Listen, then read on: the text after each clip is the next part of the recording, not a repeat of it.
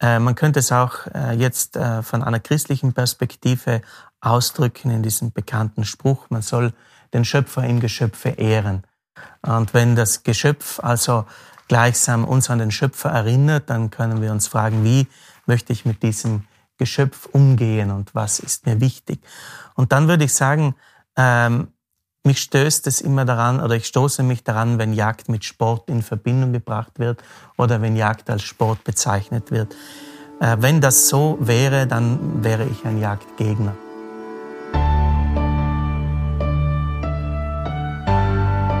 Das ist Markus Mohling, Professor für Philosophie an der Philosophisch-Theologischen Hochschule in Brixen und Leiter des dortigen Priesterseminars. Markus Mohling wurde in Bruneck in Südtirol geboren und hat Theologie und Philosophie in Innsbruck und in Mailand studiert. Umweltethik, Naturverständnis und vor allem der Umgang mit wildlebenden Tieren, wozu ja auch die Jagd gehört, ist dabei einer seiner Forschungsschwerpunkte. Mohling ist begeisterter Wildbeobachter und Hobbyornithologe.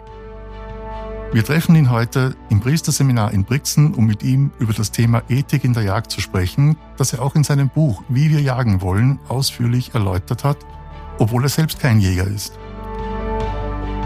Willkommen zu unserem Podcast Halb so wild. Hier stellen wir Ihnen bemerkenswerte Persönlichkeiten vor, die sich ganz der Jagd und den daraus gewonnenen Lebensmitteln widmen. Begleiten Sie mich, Jürgen Schmücking, auf einen Pirschgang durch verschiedene Reviere und Sie werden hören, alles halb so wild. Der Jagdpodcast präsentiert von Swarovski Optik.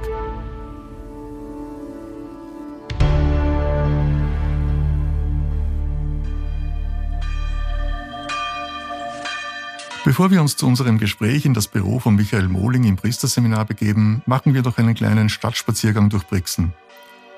Herr Mohling erklärt uns ein bisschen was zum Brixener Dom, dessen Glockengeläut wir im Hintergrund hören und auch darüber, was seine Aufgaben im Priesterseminar und an der Hochschule sind.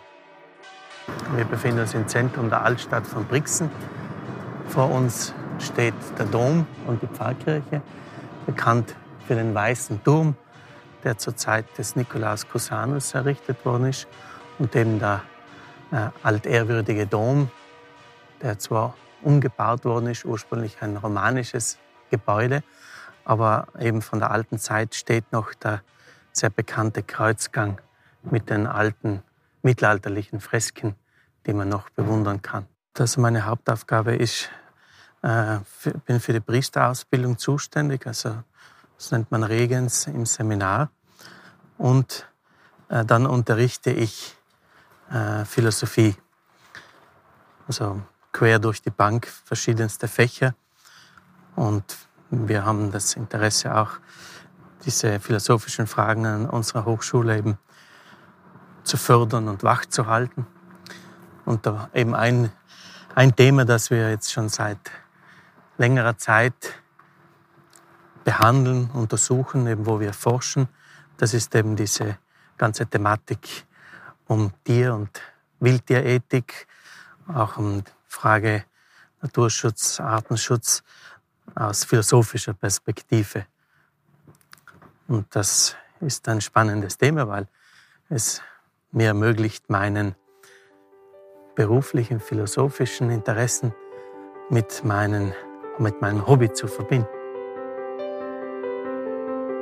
Das große Hobby von Markus Mohling ist das Beobachten von Waldvögeln.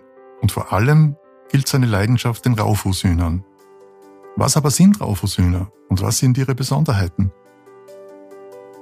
Es gibt also in, im Alpenraum äh, vier verschiedene Rauffußhuhnarten. Äh, sind alles Relikte aus der Eiszeit. Ähm, der Name Rauffußhuhn kommt eben davon, dass äh, diese Vögel die sogenannten Ständer oder die Läufe so befiedert haben äh, mit, äh, mit Federn, die sie vor der Kälte schützen, bis hin, äh, das sieht man vor allem beim Schneehuhn, das ganzjahr, ganzjährig befiederte auch Zehen hat, äh, die dem Tier natürlich auch helfen, im Schnee nicht also das sind quasi so kleine, äh, kleine Schneeschuhe. Äh, und das sind Tiere, die vor allem an die kalten alpinen Winter angepasst sind, weil eben ihr Ursprungsgebiet auch der hohe Norden ist und sie mit der Eiszeit äh, sozusagen zu uns gekommen sind und äh, jetzt äh, zurückgeblieben sind. Äh, und das Besondere an diesen äh, Vogelarten ist, dass sie ein ganz ausgeprägtes Balzverhalten haben. Und dass sich vor allem beim Auerhahn und beim Birkhahn die Hähne äh, eben an so traditionellen Balzplätzen versammeln, wo sie dann eben auch solche Tänze und Kämpfe ausführen, die ja so höchst spannend ist, wenn man das beobachten kann. Mhm. Anders als in unseren bisherigen Folgen streifen wir heute zu Beginn des Podcasts nicht durch das Jagdrevier unseres Gastes. Das liegt daran, dass Markus Mohling ja nicht selbst auf die Jagd geht, sondern sich mit dem Thema philosophisch auseinandersetzt. Unser Interview führen wir im Büro des Priesterseminars. Außerdem mit dabei im Gespräch die Katze Mitzi. Sie beschnuppert uns neugierig, springt zwischendurch immer wieder auf die Sessel oder verfolgt die Lichtreflexionen unseres Kameraequipments. Das Büro von Markus Mohling ist bis unter die Decke mit Regalen ausgestattet, die mit Büchern und zahlreichen Erinnerungsstücken gefüllt sind. Zum Gesprächseinstieg bitte ich ihn zu beschreiben, was man hier im Raum alles sehen kann. Wir lassen unsere Gäste normalerweise immer ein bisschen erzählen, wo sie jagen und stehen meistens dann auch dort, wo sie jagen und sie zeigen uns mhm. sozusagen die, die Berge und die, und die Gegend. Ähm, würden unsere Hörerinnen und Hörer jetzt da im, im, im Raum mit uns sein, was würden sie denn sehen? Es ist doch einiges da.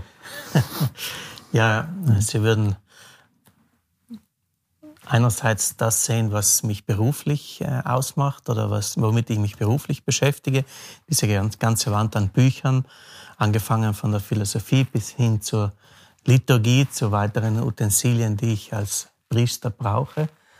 Und auf der anderen Seite äh, mein Hobby, vor allem jetzt die Ornithologie und da im Speziellen das sich beschäftigen mit den Raufußhühnern.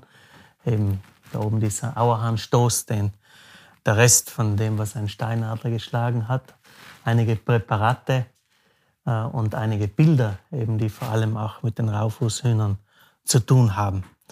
Und eben, wenn ich da in diesem Raum arbeite und tätig bin und diese Bilder betrachte, dann helfen sie mir oft auch über jene Tage hinweg, wo ich vielleicht nicht draußen sein kann oder wo ich auch gerne mal draußen wäre, aber es geht einfach nicht. Sie sagen, es gibt Dinge, die Sie, die Sie brauchen für die, für die berufliche Tätigkeit. Was genau ist das und wie kam es dazu? Ja, ich bin Diözesanpriester, wurde 2006 zum Priester geweiht habe in Innsbruck studiert bei den Jesuiten und bin dann doch zurückgekehrt in die, Diözese, weil ich mich doch mit der Heimat und mit unserem Land und auch mit den Leuten hier sehr verbunden weiß und äh, habe dann hier diesen Weg als Diözesanpriester eben eingeschlagen. Es ist einfach die Freude an den Menschen, auch natürlich auch die Freude am Glauben an Gott und die Überzeugung, dass es etwas Sinnvolles ist, diesen Glauben auch heute noch weiterzugeben und zu leben und mit anderen Menschen zu teilen. Und wie und wann kam dann die, die Leidenschaft der Naturbeobachtung dazu? Die Leidenschaft der Naturbeobachtung, die gibt es schon sehr früh bei mir, schon seit Kindestagen gemeinsam mit meinem Vater, der mich eigentlich dafür begeistert hat, der selber ein sehr naturverbundener Mensch ist, mit dem ich heute noch viel unterwegs bin. Und diese Begeisterung ist dann im Laufe der Jahre immer mehr gewachsen. Und gerade letzthin habe ich gespürt und erkannt, dass die beiden Themen innerlich auch zusammenhängen, dass auf der einen Seite Spiritualität, Glaube und Natur eine Verbindung zueinander haben und das eben, was eigentlich schon die christliche Tradition von früher her immer auch gelehrt hat, dass man Gott auch äh, in allen Dingen finden kann und so eben auch in besonderer Weise in der Schöpfung, wie wir als Christen sagen. Hat sich dadurch persönlich im, im Zugang zum Thema Jagen was verändert? Im Grunde genommen äh, eigentlich nicht, denn ich komme aus einer Familie, wo zwar Jetzt mein Vater und äh, meine engeren Verwandten sind keine Jäger, aber ich kenne viele Jäger schon von Kindesbeinen an und eben dort, wo mein Vater aufgewachsen ist, dort gab es auch viele Jäger. Mein Großvater war einmal Jagdaufseher, das heißt, es gibt da eine, könnte man sagen, Verbindung äh, von Kindesbeinen an äh, und gerade durch mein Hobby, ähm, vor allem auch jetzt durch die Zählung äh, der Raufußhühner bin ich immer wieder mit Jägern in Kontakt und es gab äh, auch viel Austausch im Blick auf das Buch, das ich verfasst habe.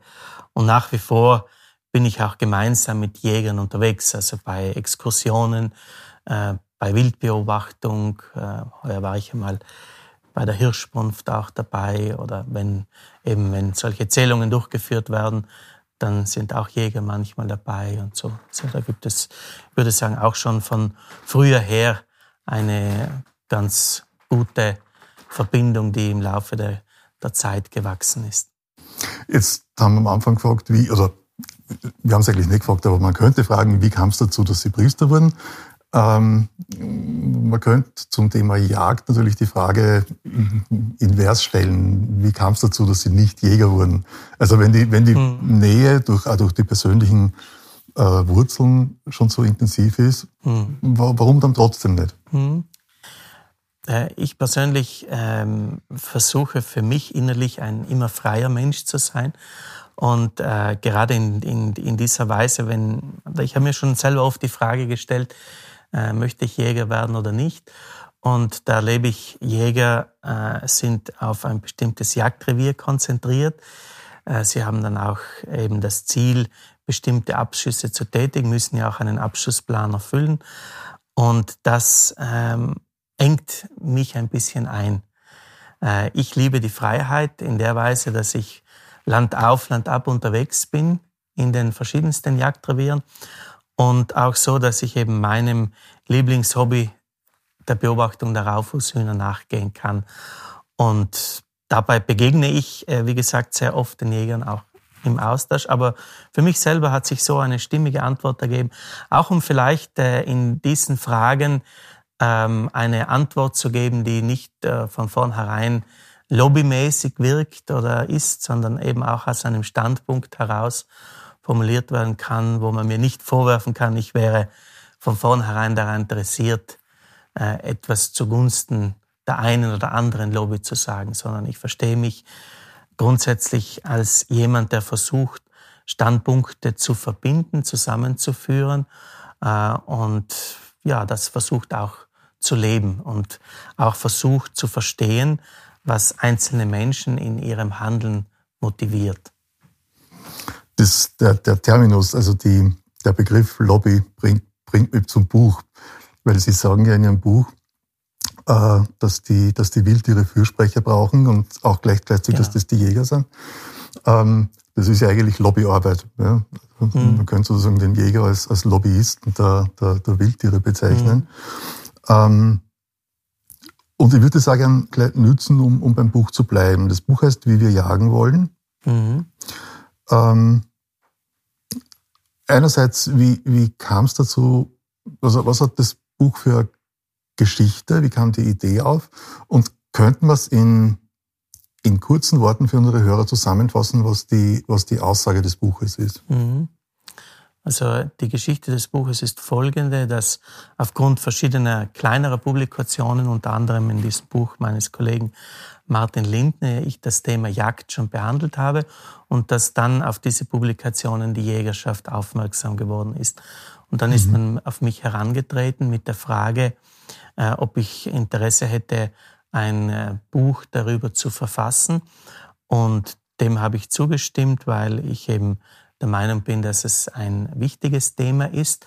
Ein Thema, das manche auch nicht gerne angehen oder wo sich manche auch scheuen, sich damit zu konfrontieren.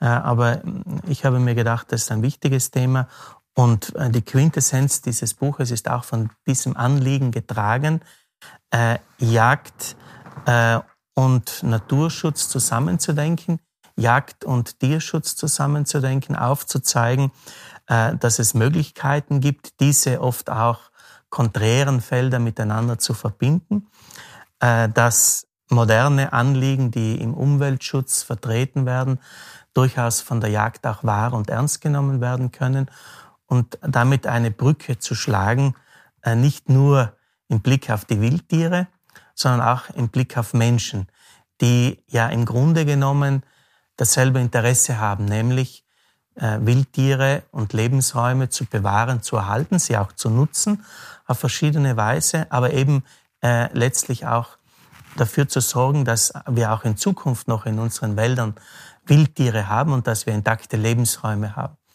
Und äh, da gibt es eben dann aber oft unterschiedliche Interessen, unterschiedliche Sichtweisen. Und in meinem Buch versuche ich oder möchte ich versuchen, äh, einen Dialog zwischen diesen äh, Sichtweisen zu ermöglichen und an die Menschen guten Willens zu appellieren, äh, sich aufeinander einzulassen, miteinander ins Gespräch zu kommen. Warum ist das wichtig? Weil, glaube ich, ein, ähm, zwei, aus zwei Gründen. Einmal, weil Konflikte, die in diesem Bereich entstehen, immer auch zwischenmenschliche Beziehungen betreffen und auch belasten, gesellschaftlich auch, aber auch manchmal sogar bis hinein ins Persönliche. Und deshalb denke ich mir, äh, wenn man hier zusammen denken kann, zusammen schauen kann, äh, dann ähm, kann man versuchen, auch gemeinsame Wege zu gehen. Und dann vor allem Blick auf die Wildtiere. Denn ähm, ich schreibe in diesem Buch mehrmals, dass ich die Jäger als Anwälte der Wildtiere verstehe. Und ein schönes Zitat dazu stammt von Platon, der eben gesagt hat, der wahre Hirte, der gute Hirte für seine Schafe ist nicht nur daran interessiert, dass sie viel Fleisch bringen, sondern er, es geht ihm auch um das Wohlergehen der Schafe. Und das wäre für mich so ein Idealbild äh, des jagenden Menschen, der auf das Wohlergehen auch der Wildtiere achtet. Und äh, wir wissen, wir, der Alpenraum oder der alpine Raum ist äh, von verschiedenen Herausforderungen geprägt, sei es äh, von wirtschaftlicher Seite als auch von demografischer Seite, wie auch immer. Jedenfalls brauchen die Wildtiere meines Erachtens in unserer Gesellschaft auch eine starke Stimme. Und wenn diejenigen, die sich um die Wildtiere kümmern, Jäger, Naturschützer, auch Tierschützer, sich gegenseitig bekämpfen, dann glaube ich, bringt das den Wildtieren relativ wenig. Wenn es deshalb gelingt, zusammenzuschauen, dann kann man gemeinsam vieles erreichen, auch zum Wohl unserer Wildtiere und der Lebensräume, in denen sie leben. Ich bin überzeugt, dass es diese Konfliktlinien gibt. Ähm, ich sehe sie aber gar nicht so zwischen, zwischen Jägern und, und, und Naturschützern, ähm, wo ich sie aber sehr, also zumindest von meiner Wahrnehmung her, in meiner Blase stark wahrnehme, ist zwischen, zwischen Jägern und, und Vegetariern mhm. ähm, oder vegan lebenden Menschen. Ähm, ich sage mal so, da wird die Diskussion relativ schnell emotional, mhm. um das einmal sehr emotionslos auszudrücken. In, in Wahrheit fliegen die Fetzen. Mhm. Ähm, kann, soll das Buch dazu beitragen, dass sich diese Positionen annähern? Ob es das kann, weiß ich nicht. Also das hängt äh, natürlich immer auch äh, von der Frage ab, wie weit sich Menschen von einer bestimmten Argumentation überzeugen lassen. Ähm, und bei Auseinandersetzungen mit Veganern geht es ja dann zum Teil auch grundsätzlich um die Frage, ob es erlaubt ist, Tiere zu töten oder nicht. Mhm. Und wenn jemand diese Frage für sich mit Nein beantwortet, dann äh, folgt daraus eine Ablehnung der Jagd, aber auch äh, jeglicher anderer Form der Tiernutzung, wo Tiere getötet werden. Äh, diese Position vertrete ich nicht. Ähm, ich vertrete aber sehr wohl die Position, dass Tiere wenn sie getötet werden, möglichst schmerzfrei getötet werden sollen. Und das ist im Grunde genommen eine Position, die in der modernen Tierschutzdebatte auch auf Konsens stößt und auch gesellschaftlich breit vertreten wird.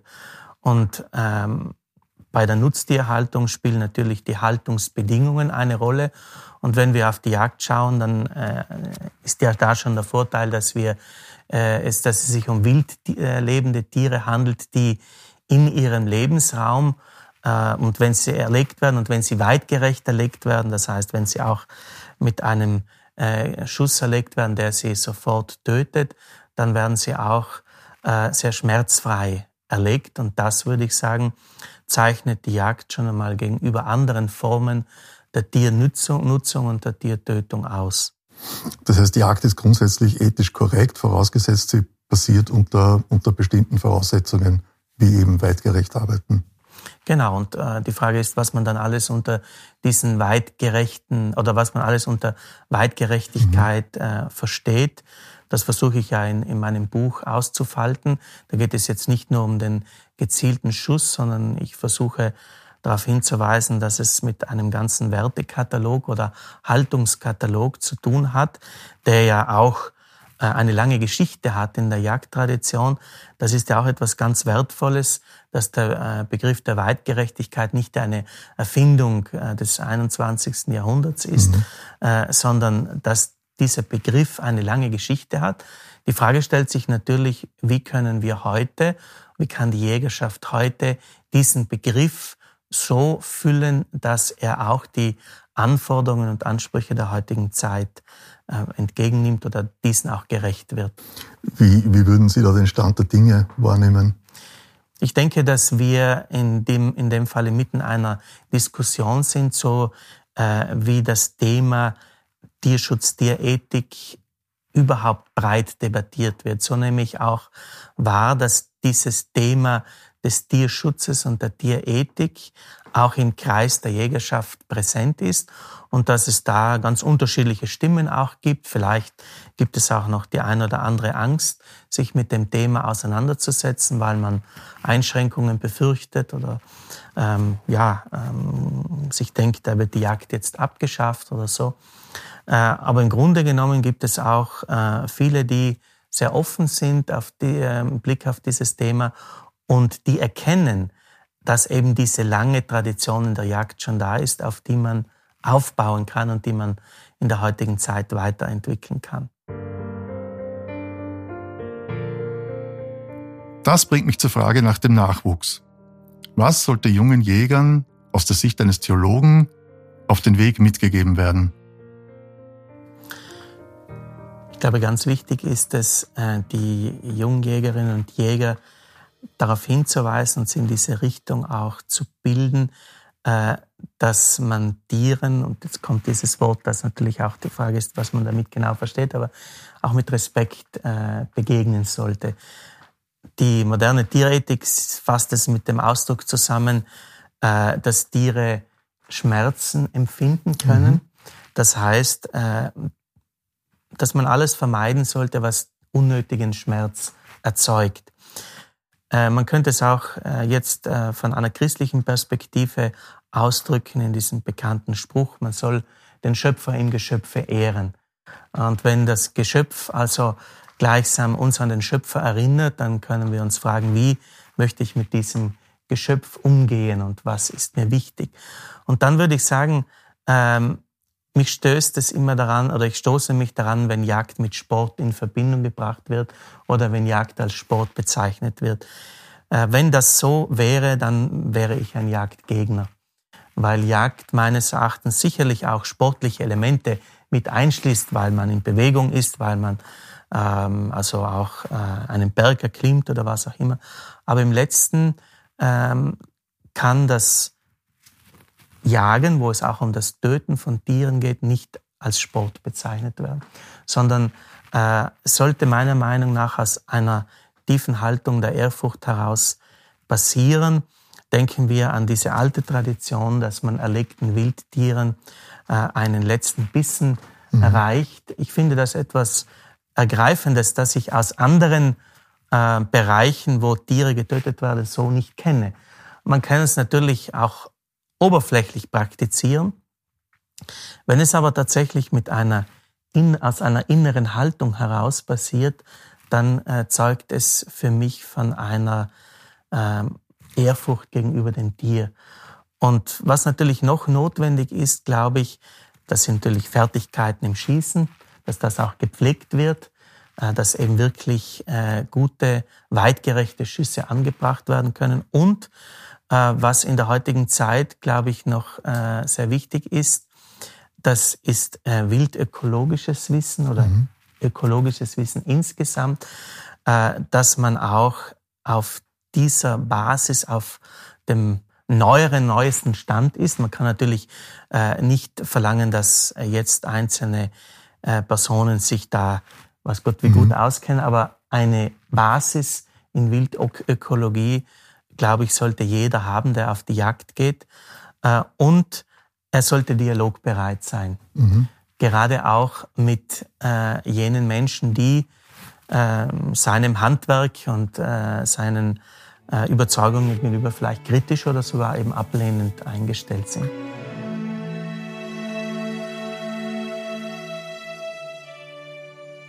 Wie sieht es mit der Kombination aus Jagd und Naturschutz aus? Und vor allem, wie sieht Markus Mohling die Darstellung von Jagd in den sozialen Medien? Und ich denke, viel, viele Menschen, weil Sie haben vorher gesagt, Jagd und Naturschutz, und das versuche ich ja auch in meinem Buch darzulegen, können in ganz vielen Fällen Hand in Hand gehen.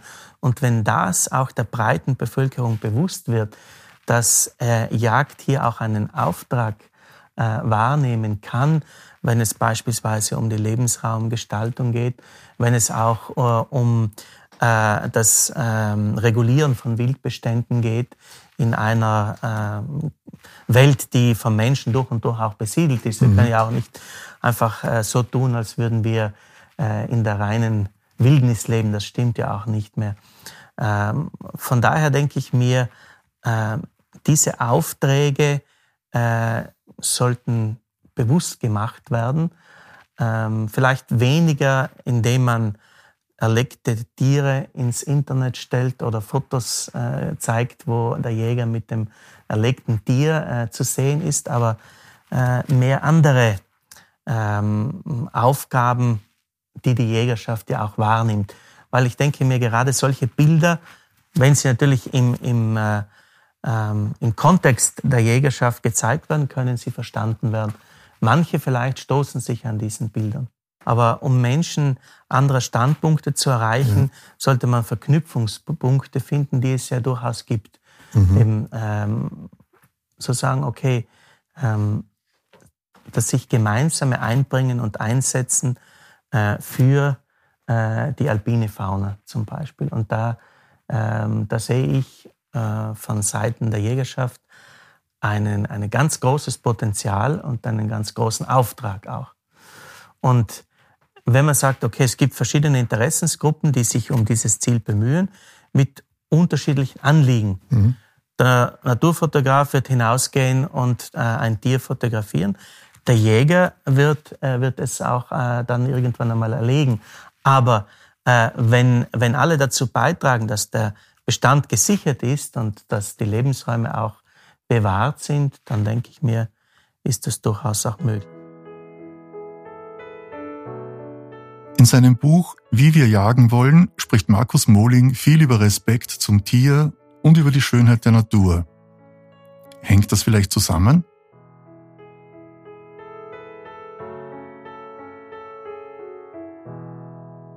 Ähm, ja, eben äh, Respicer, also dieses äh, vom Lateinischen her auch dieses äh, Anblicken ähm, oder etwas, ich würde es so beschreiben, etwas Tieferes, etwas Größeres in etwas Sichtbaren zu erfahren, zu erfassen.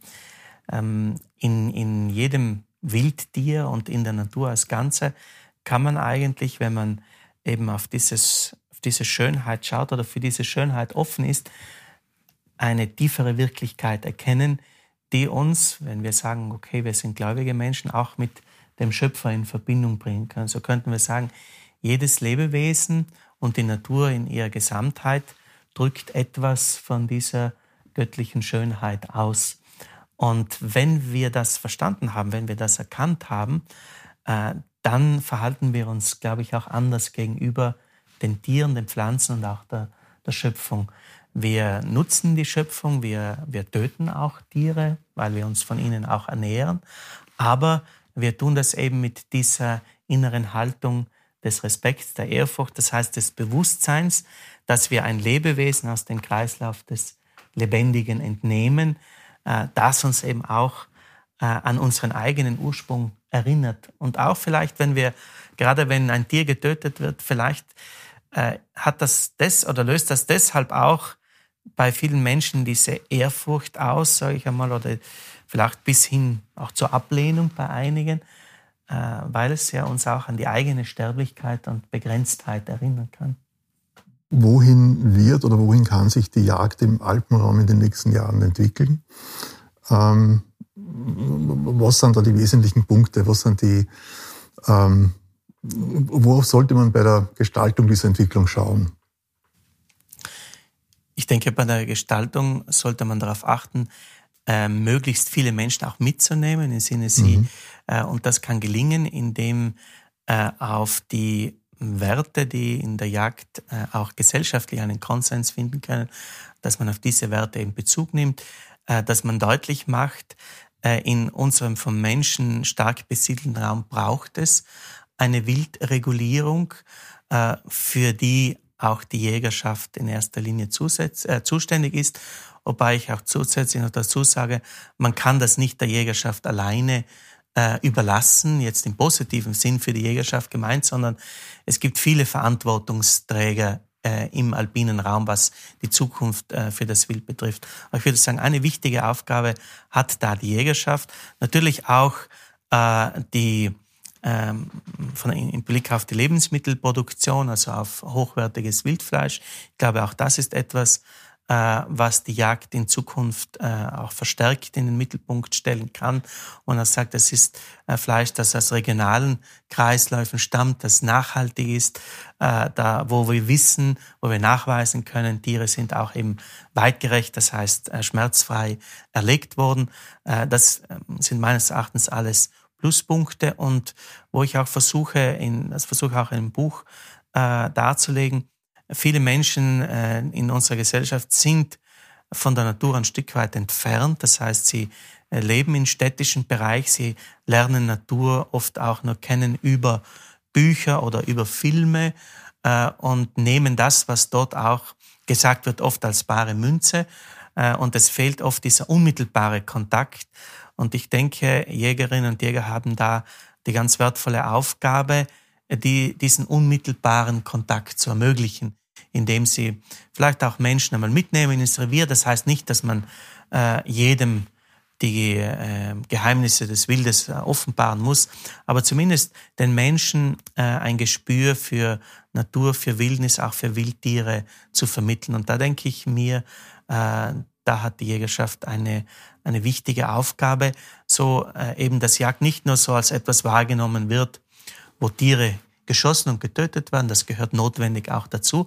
Aber das Jagd, und das äh, persönlich erlebe ich das auch, wenn ich mit Jägerinnen und Jägern zu tun habe, dass Jagd mehr ist, viel mehr ist. Ja, dass es um Menschen äh, geht, die naturbegeistert sind, äh, die eben auch Interesse haben an den Wildtieren, die fasziniert sind von den Abläufen, die man im Wald im Jahr erleben kann eben, wenn man denkt, äh, von der Balzzeit der Hühner bis zur Prumpfzeit von Reh, Gams und Hirsch, das sind ja alles Höhepunkte.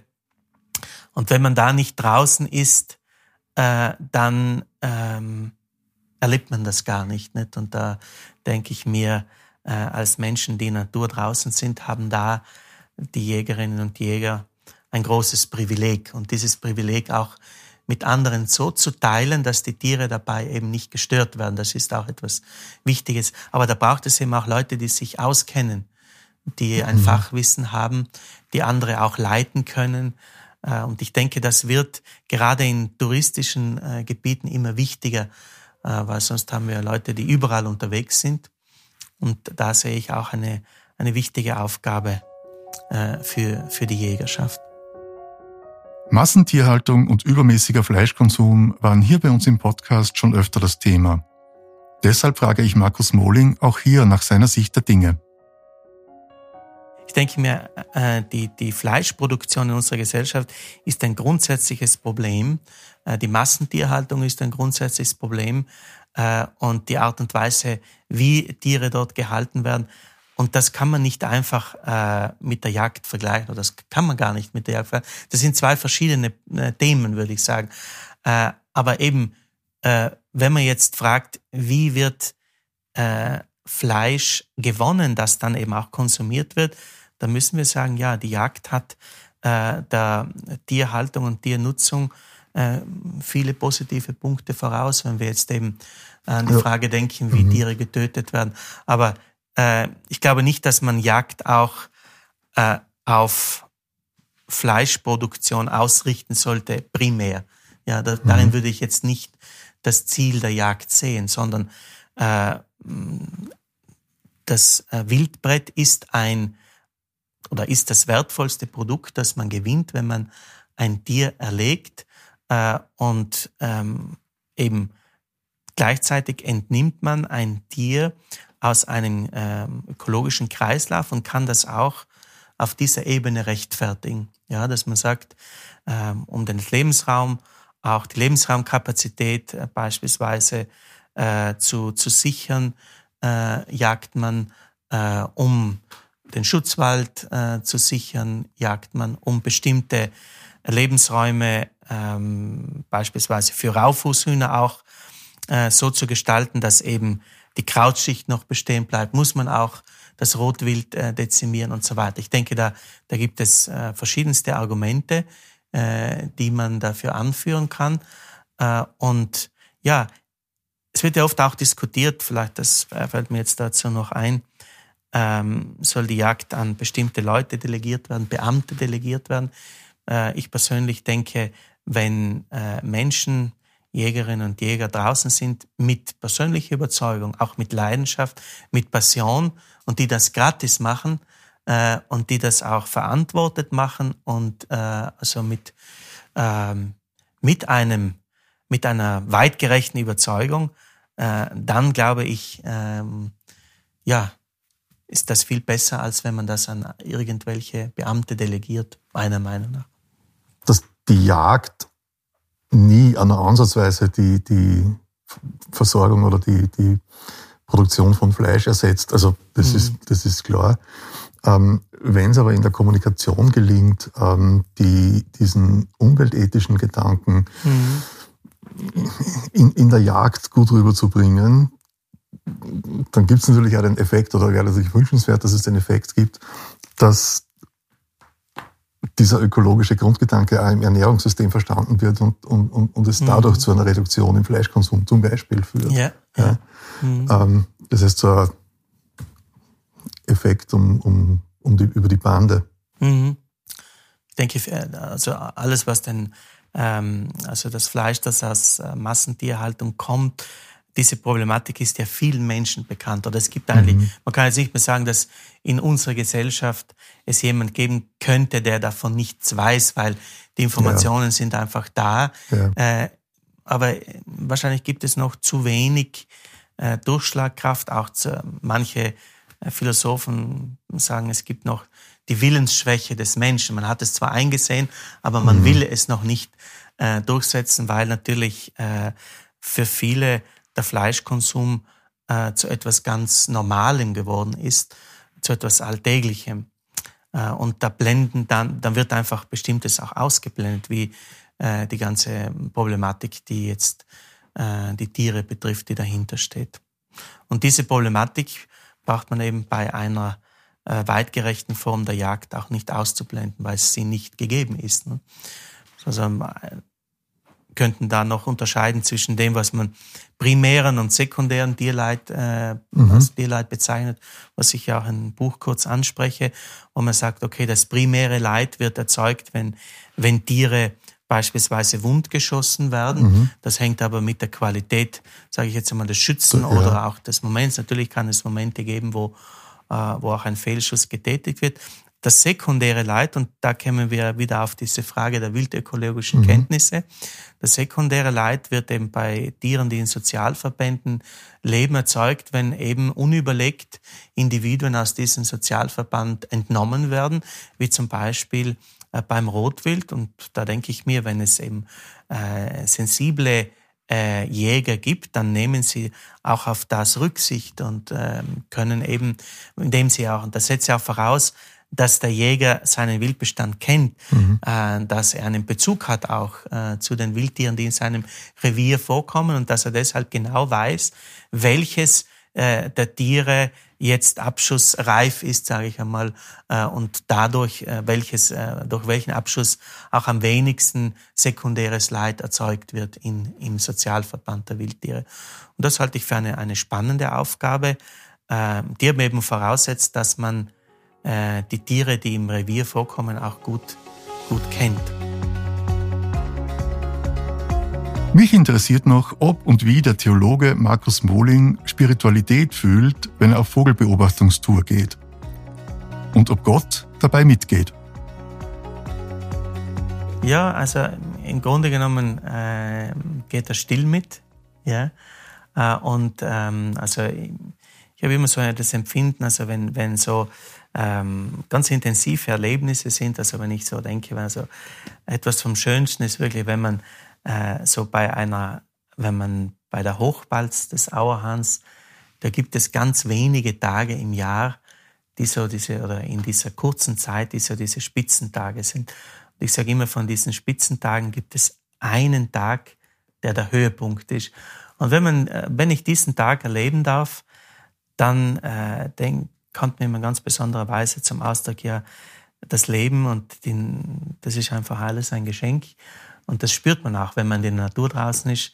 Das, was wir da erleben dürfen, das können wir mit menschlichen Mitteln gar nicht machen, sondern das ist, das ist uns ein Geschenk. Es ist zwar durch einen evolutiven Prozess entstanden, aber im Grunde genommen verweist es eben wieder auf dieses tiefere Geheimnis, äh, das wir Gott nennen und das da erfahrbar und spürbar wird. Und wo ich immer sage, ja, ihm bin ich letztlich auch dankbar, dass, äh, dass ich äh, da draußen sein darf, dass ich das erleben darf, dass es das überhaupt gibt und dass es auch mich gibt, der das erleben darf. ja. Mhm. Da es in unserem Podcast Halb so wild ja immer auch ein bisschen um Kulinarik geht, stelle ich natürlich zum Abschluss die Frage, ob Wildfleisch aus kulinarischer Sicht für Markus Mohling ein Thema ist und ob es kulinarische Vorlieben gibt, was die Zubereitung betrifft. Ja, ich esse selber Wildfleisch und ich esse es auch gerne. Und für, es ist meines Erachtens nicht nur eines der gesündesten Fleischsorten, die man bekommt, sondern eben gefällt es auch immer, wenn ich weiß, woher es kommt, wer es erlegt hat. Äh, das ist dann für mich etwas Besonderes, etwas äh, vom Wertvollsten, was uns die Nahrungskette, die Lebensmittel bieten können. Setzt aber voraus, dass man die, die Jägerschaft, die dann liefert, unter Anführungszeichen gut kennt. Genau, ja. Also Oder das überhaupt kennt. Ja, genau. Das Wildfleisch, das, das Wildfleisch, das ich äh, konsumiere, äh, bekomme ich äh, also meistens zu 99 Prozent, sage ich einmal, von befreundeten Jägern, äh, die mir dann auch immer erzählen, wo sie das Wild geschossen haben und was für ein Stück das ist. Gibt es da Vorlieben, kulinarische Vorlieben? Also ich war ganz überrascht, ähm, wie sehr, wie, wie, wie köstlich ein, eine Gams schmeckt. Das habe ich mhm. also ähm, äh, bei einem Vergleich zwischen äh, Reh, Hirsch und Gams ähm, also hat mir das Gamsfleisch am besten mhm. geschmeckt, muss ich sagen. Also, ähm, habe ich vorher nie geglaubt, aber offensichtlich diese vielen Kräuter und Bergpflanzen, die, die das Tier frisst, äh, ähm, ja, ähm, spürt man auch im Fleisch, das man mhm. isst. Und Präferenzen in Bezug auf die, auf die Zubereitungsart? Ja, wir haben eine gute Küche im Haus und äh, ähm, also, Klosterküche. Ja, ja, ja, da, also, da, da ist äh, vollster Verlass, dass die etwas mhm. Gutes äh, zubereiten. Danke mal fürs Gespräch. Gerne.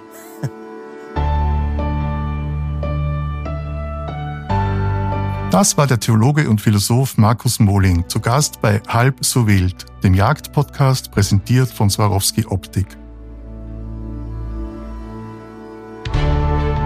Es würde uns sehr freuen, wenn Sie den Podcast abonnieren und auch weiterempfehlen, wenn er Ihnen gefallen hat. Schreiben Sie uns auch gerne Kommentare, Wünsche oder Anregungen an socialmedia.swarovskioptik.com. Vielen Dank fürs Zuhören und bis zum nächsten Mal.